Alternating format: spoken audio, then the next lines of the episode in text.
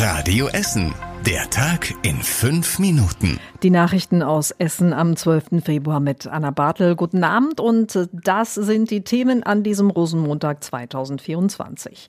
Der Rosenmontagszug in Rüttenscheid fuhr pünktlich um 13.11 Uhr an der Grugerhalle los. Die ersten Wagen mussten aber schon einige Meter weiter wieder anhalten.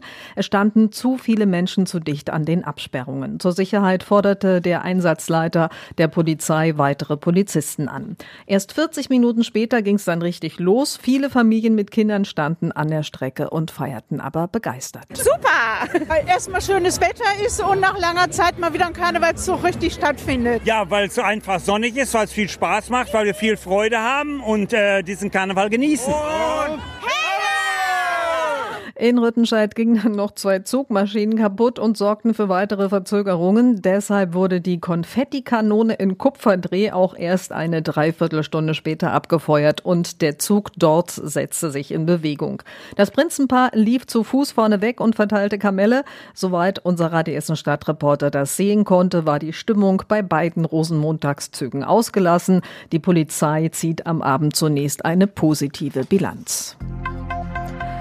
Große Überraschung in Essen nach der zweiten Bundestagswahl in Berlin. Dort musste zum zweiten Mal gewählt werden. Dadurch kommt es jetzt zu Verschiebungen im Bundestag. Eine Kandidatin der Grünen, die für Borbeck und Mülheim angetreten war, rückt jetzt nach für ein anderes Parteimitglied der Grünen. Für Franziska Krummwiede-Steiner kam die Nachricht sehr überraschend, hat sie uns heute Morgen erzählt. Ja, völlig. Ich bin auch noch nicht vorbereitet. Ich muss auch noch mit meinem Arbeitgeber sprechen, also mit meinem Schulleiter und alles vorbereiten vorbereiten, aber es ist natürlich grandios. In einem Fünftel der Wahlbezirke in Berlin musste die Bundestagswahl gestern wiederholt werden. Es gab damals schwere Pannen bei der Wahl. Franziska Krummwiede-Steiner wohnt in Mülheim, ist dort Fraktionsvorsitzende der Grünen im Stadtrat. Sie arbeitet als Lehrerin. Seit dem Wochenende beschäftigt ein schrecklicher Fall die Polizei Essen. Ein Streit unter Jugendlichen in Oberhausen ist heftig eskaliert. Am Ende ist einer der Jugendlichen tot und drei weitere sind schwer verletzt. Zuerst sollen sich die Jugendlichen in einem Bus gestritten haben, dann sind sie ausgestiegen und einer hat ein Messer gezogen und vier der Jugendlichen verletzt. Ein 17-jähriger Basketballer aus der Ukraine wurde so schwer getroffen, dass ihn auch die Ärzte im Krankenhaus nicht mehr retten konnten. Die anderen werden weiter dort behandelt gehandelt. Der 17-Jährige spielte hier in Deutschland nach seiner Flucht vor dem Krieg aus der Ukraine erfolgreich Basketball bei einem Düsseldorfer Verein und war auch schon für die U18-Nationalmannschaft nominiert. Sein Verein in Düsseldorf trauert um den Spieler. Ein Vertreter des ukrainischen Konsulates hat auch bereits Kontakt zum Essener Polizeipräsidenten aufgenommen, denn der 17-Jährige hat auch bereits in der U16-Nationalmannschaft der Ukraine Basketball gespielt.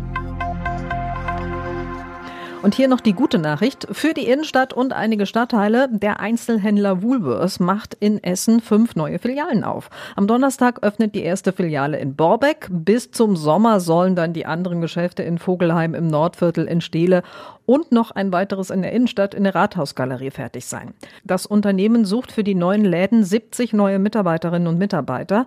Woolworths gibt es schon seit 60 Jahren hier bei uns in der Stadt. Bisher gibt es Läden in Altenessen, Frohnhausen und auf der Kettwiger Straße.